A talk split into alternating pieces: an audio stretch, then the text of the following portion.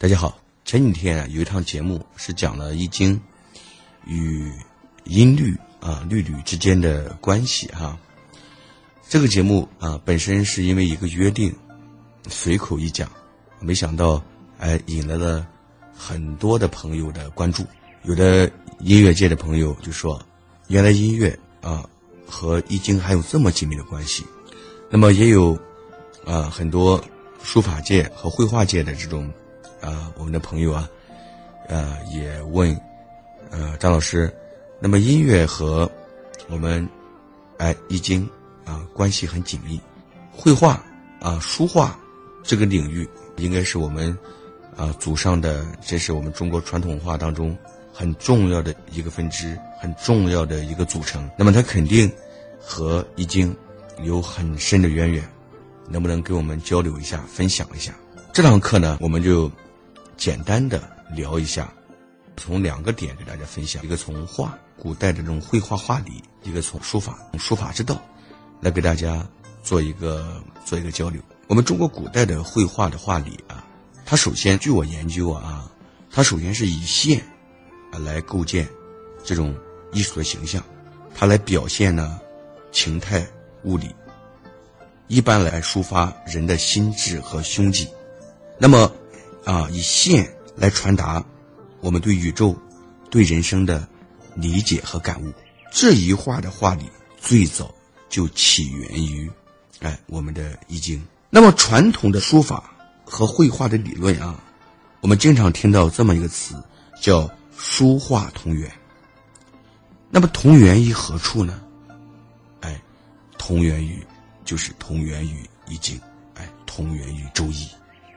那么，因为我们周易啊，比如说周易卦爻符号，它是以线造型的，就是以线为造型的。绘画的牵线，不管你牵线还是万线，实为一线，实为一线之变形。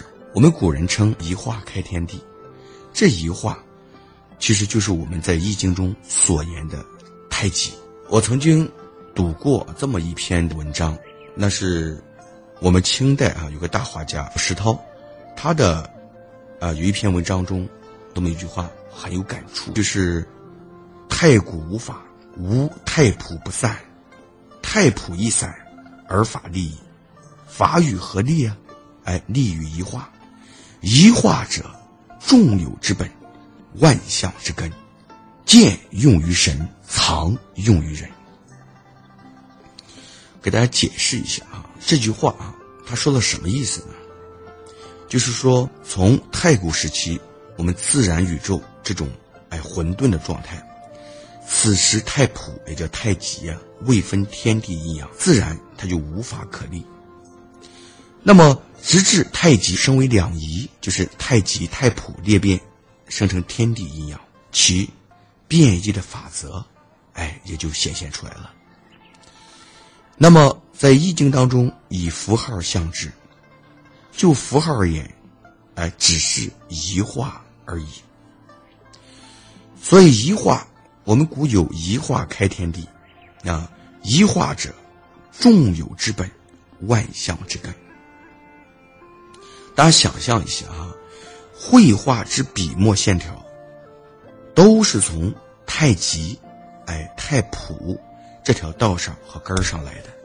他在画中，通过这个这个根儿这个道，哎，可以秀出山川人物之之美丽，可以我们展出鸟兽草木之性情，哎，它也可以透出人的胸襟之幽微。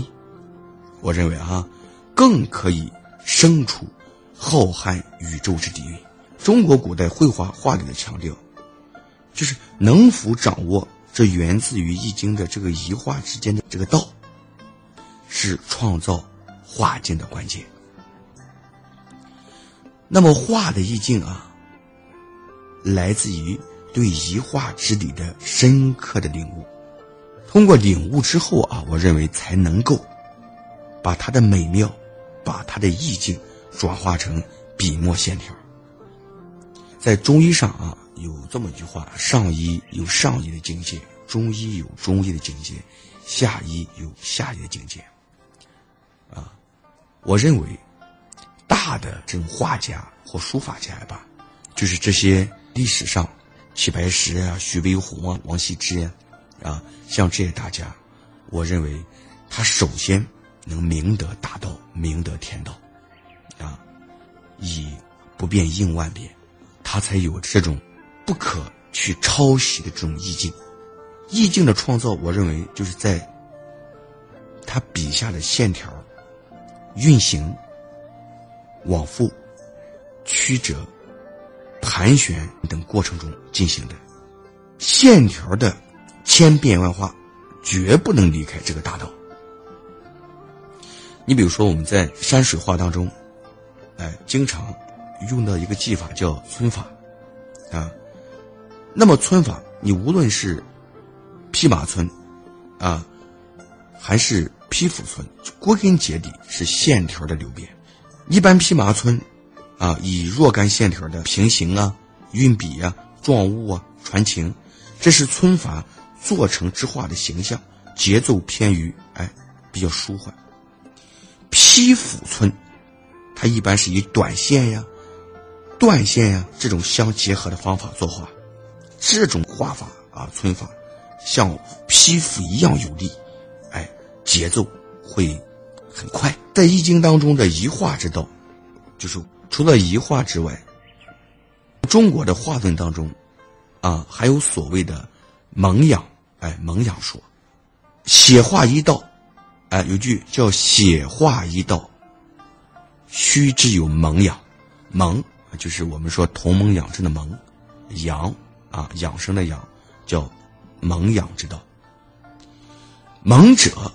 因太古无法，养者因太朴不散。不散，所养者无法而盟也。未曾受墨，先思其盟，继而操笔，复审其养。最终思其盟而审其养也。自能开蒙而全古，自能尽变而无法，自归于蒙养之大道矣。我给大家解释一下，他在诉说什么意思啊？说来说去，就是在讲绘画当中一个根本的道理，就是蒙养。蒙是一种太古混沌的状态，就是原始混沌状态，哎，往后的刚刚接洽的接近的一个状态。那么画家以技法，我们在进行创作，哎，这就是养的境界。但是在创作之前。我们构思当中要先想着这种原始的混沌，啊，领悟蒙的底蕴，蒙的底里，你只有有了道，才能够驾驭住这所谓的这个术，才能以养去表现蒙的境界。养是开蒙，啊，又回归于蒙的方式和手段，这样的画作。它起于这个所谓的蒙，富于养。虽然啊，你看一下，它打破了蒙的原始混沌的这种状态，但是它由于始于蒙的，所以固化的这种意蕴却达到了浑然一体的这种蒙境。这个蒙就是指的自然大道的意思。画画也罢，书法也罢，落笔之前呀，务必。要精思其蒙，才能使你的技法呀，我认为更加的得体。做到啊，应该是在我们书画界啊，经常讲“山川不武啊，林木未止，不是先生树啊，后不施，哎，入于林出于地也。随意一发，随笔一落，自成天蒙。”这种感觉。那么大家想想，这个蒙养来源于哪里？就来源于易经，在易经当中有蒙卦啊，蒙哎，它的团词曰：“蒙以养正，圣功也。”蒙是物的开始的意思，蒙是物的开始的意思哈。所以在序卦中说哈，物生必蒙，蒙者蒙也，物之至也，幼稚的稚啊，物之至也，开始最开始的时候，所以蒙。为物之至也，事于于人，则同盟也。就同盟啊，是人生当中的初始的阶段。他的心智、道德均处于最原朴的状态，最最朴实朴素、返璞归真的“朴”字的状态。我们绘画的作者，现实的社会当中，啊，你不免于陷于生活的这种尘世。哎，如果作画时啊，启迪胸襟，能够有这种忘去吧。就这种柴米油盐，哎，酱醋茶，荣辱得失，如果能进入我们庄子经常讲的这种心斋坐忘的境界，我们也有时候佛家讲叫禅定观照的境界啊，我们道家讲自虚极守静笃的境界，我们进入儒家讲叫哎自省慎独的境界，我们进入我们这种共产党人讲究那种自我批评啊，很高级的这种境界啊。就是进入了我们在易经中所谓的这种蒙境，依靠这样的蒙境，我们依靠这样的童心，才能落笔生花，使我们画的意境回归于自然宇宙和社会人生的这种本体。这呢是张老师的呃一点自己的心得啊。在我们的这书啊画啊，尤其我们绘画大家面前班门弄斧了哈，一点心得而已，啊，一点心得而已。还请啊，诸位我们的这些这些书画大家多指正，我们大家在共同的交流碰撞当中，我们一起成长。老师在易经的时候讲了很多关于易经的延伸出来的啊这种道的延伸，大家请记住啊，要明白。啊老师的这种良苦用心，以道育术为君子，以术育道为小人。大家记住，《易经》它为大道之源，群经之首，被称为经典中之经典，智慧中的智慧，哲学中的哲学。它不是白称的，所以我才哎用大篇章、大篇幅，让大家哎能够进入这种大道的境界，为大家以后能把《易经》学得通透，哎做好。准备好了，我们这堂课就讲到这里，谢谢大家，再见。